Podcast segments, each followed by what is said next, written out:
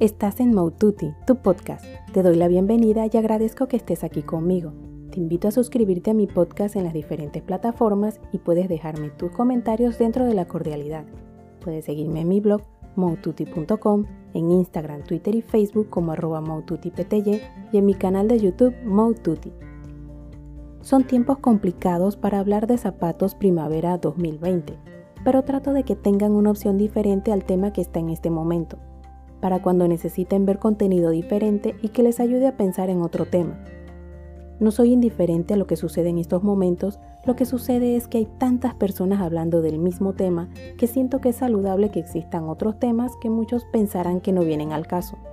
Para mantenernos saludables necesitamos un equilibrio en la información que escuchamos porque no es bueno permanecer en un tema. De vez en cuando es bueno distraer nuestras mentes en algo que nos hace felices. Ahora, al tema de los zapatos. Que vaya coincidencia, entre los que están de moda podemos encontrar las bailarinas, las que vienen de maravilla para nuestras actividades actuales en muchos países de cuarentena. Algunas variantes en las bailarinas son las que llevan tiras al tobillo, que da un cambio a este modelo de zapato que si te agrada utilizar cosas distintas, puedes probártelas a ver si te gustan. Sirven tanto para salir a trabajar a la oficina, teletrabajo o si debemos quedarnos en casa. Hay tantos modelos que uno puede ir de lo informal hasta lo formal dependiendo del diseño, color, materiales y acabado. Otro zapato de moda son los suecos, que en lo particular no me gustan mucho, pero para las que no les agradan los zapatos muy bajos es una buena opción que cubre parte del pie pero no por completo. Los suecos son esa opción de zapato que es algo más casual, pero sin poder llegar a ser formal, debido a la forma del mismo y al diseño del tacón. No combinan para nada en una salida nocturna formal. Las zapatillas o tenis son otro modelo de zapato que se utiliza mucho, en especial en color blanco, aunque para las más arriesgadas existe la opción en negro y rojo, pero solamente siento que se debe utilizar si realmente te gustan utilizarlas para más allá de hacer deportes. En mi opinión, hay que estar muy seguras al utilizarlas, porque debes proyectar esa seguridad para que sea agradable a la vista. Una persona que está dudosa o no le gustan las zapatillas no va a transmitir seguridad, lo que desluce la combinación. Los botines, otra opción que permite ir desde una combinación menos formal hasta una casual, dependiendo de lo que utilicemos, pero no es recomendable para ir a una fiesta formal, por lo menos a mi parecer no. Algunos modelos en su parte superior van algo arrugados, dando un toque diferente y moderno. Lo hace más divertido al utilizar quitándole lo estructurado al tipo de zapato. Los mocasines, siendo honesta, no me gustan, aunque no puedo negar que la gente se ve bien con ellos.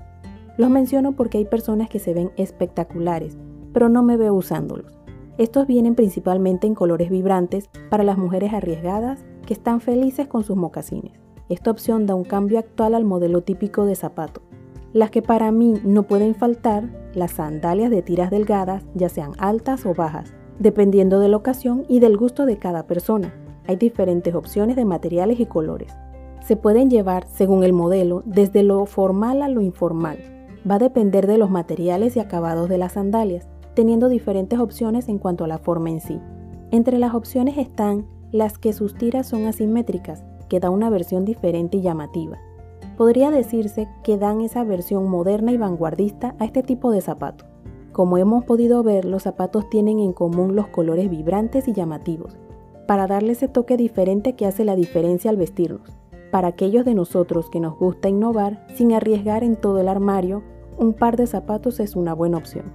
Otra opción son las alpargatas, bajas o de tacón, que son hechas de una lona y suela de cuerda de yute originalmente, lo que las hace ideales para el verano, pero son para salidas informales solamente, por el material y su diseño.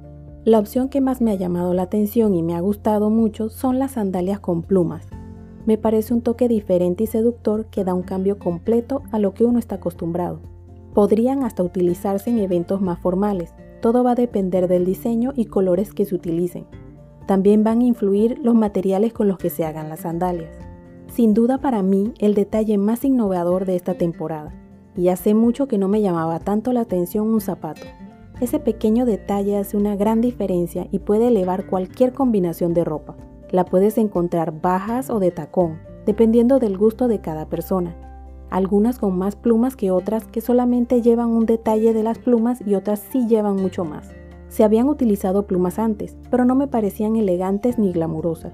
Realmente no pensé que un zapato se pudiera ver bien con plumas, pero estas versiones de sandalias me confirman que se puede lograr, solo depende de cómo se utilizan. No me olvido de ustedes, caballeros, ahora los zapatos vienen con una suela más gruesa, muy parecidos a los que se utilizaban hace muchos años atrás. Sin importar el modelo de zapato, casi todos vienen con suela gruesa, pero bien exagerada. Casi todos los calzados vienen con la suela gruesa. Podemos mencionar las botas, los blushers, los zapatos náuticos, las alpargatas y los mocasines. Si te gusta la suela gruesa, estás de suerte. Si no te gustan las suelas gruesas y te gustan más las sandalias, tienes las de estilo romano, que vienen con una suela bien delgada y de colores sólidos es una opción para el que no le agradan los zapatos cerrados.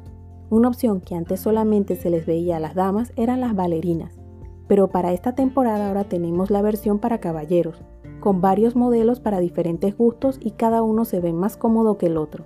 Podría ser una opción que pueden probar los caballeros porque normalmente los modelos de zapatos son algo incómodos. Podrían intentar con el modelo que es más parecido a un mocasín o si eres arriesgado con el que parece bailarina. Me parece una idea genial dar opciones más cómodas y flexibles a los caballeros, para que no tengan que utilizar siempre zapatos poco cómodos, y darle nuevas opciones de modelos para cambiar un poco. Estos son algunos de los modelos que pueden obtener esta primavera del 2020. No son todos porque menciono, como he dicho, aquellos que encuentro adaptables a diferentes climas, además que menciono los que a mi parecer se ven mejor, los que permiten combinarse mejor y que son más cómodos para utilizar en nuestro día a día. Lo que queda es probarlos y encontrar el que nos haga sentir más cómodos, seguros y espectaculares. Recuerda que no importa dónde estés, son una opción para sentirte renovado y con ganas de dar la mejor cara todos los días. No importa si tu trabajo es en una oficina, teletrabajo o en casa. Ánimo, con un calzado cómodo y actitud. No necesariamente tienes que comprarlo. Busca en tu armario que debes tener ese par que levante el ánimo. Verás cómo te vas a sentir motivado para lo que sea que venga.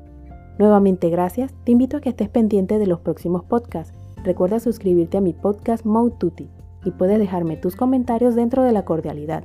Puedes seguirme en mi blog moututi.com, en Instagram, Twitter y Facebook como arroba y en mi canal de YouTube Moututi.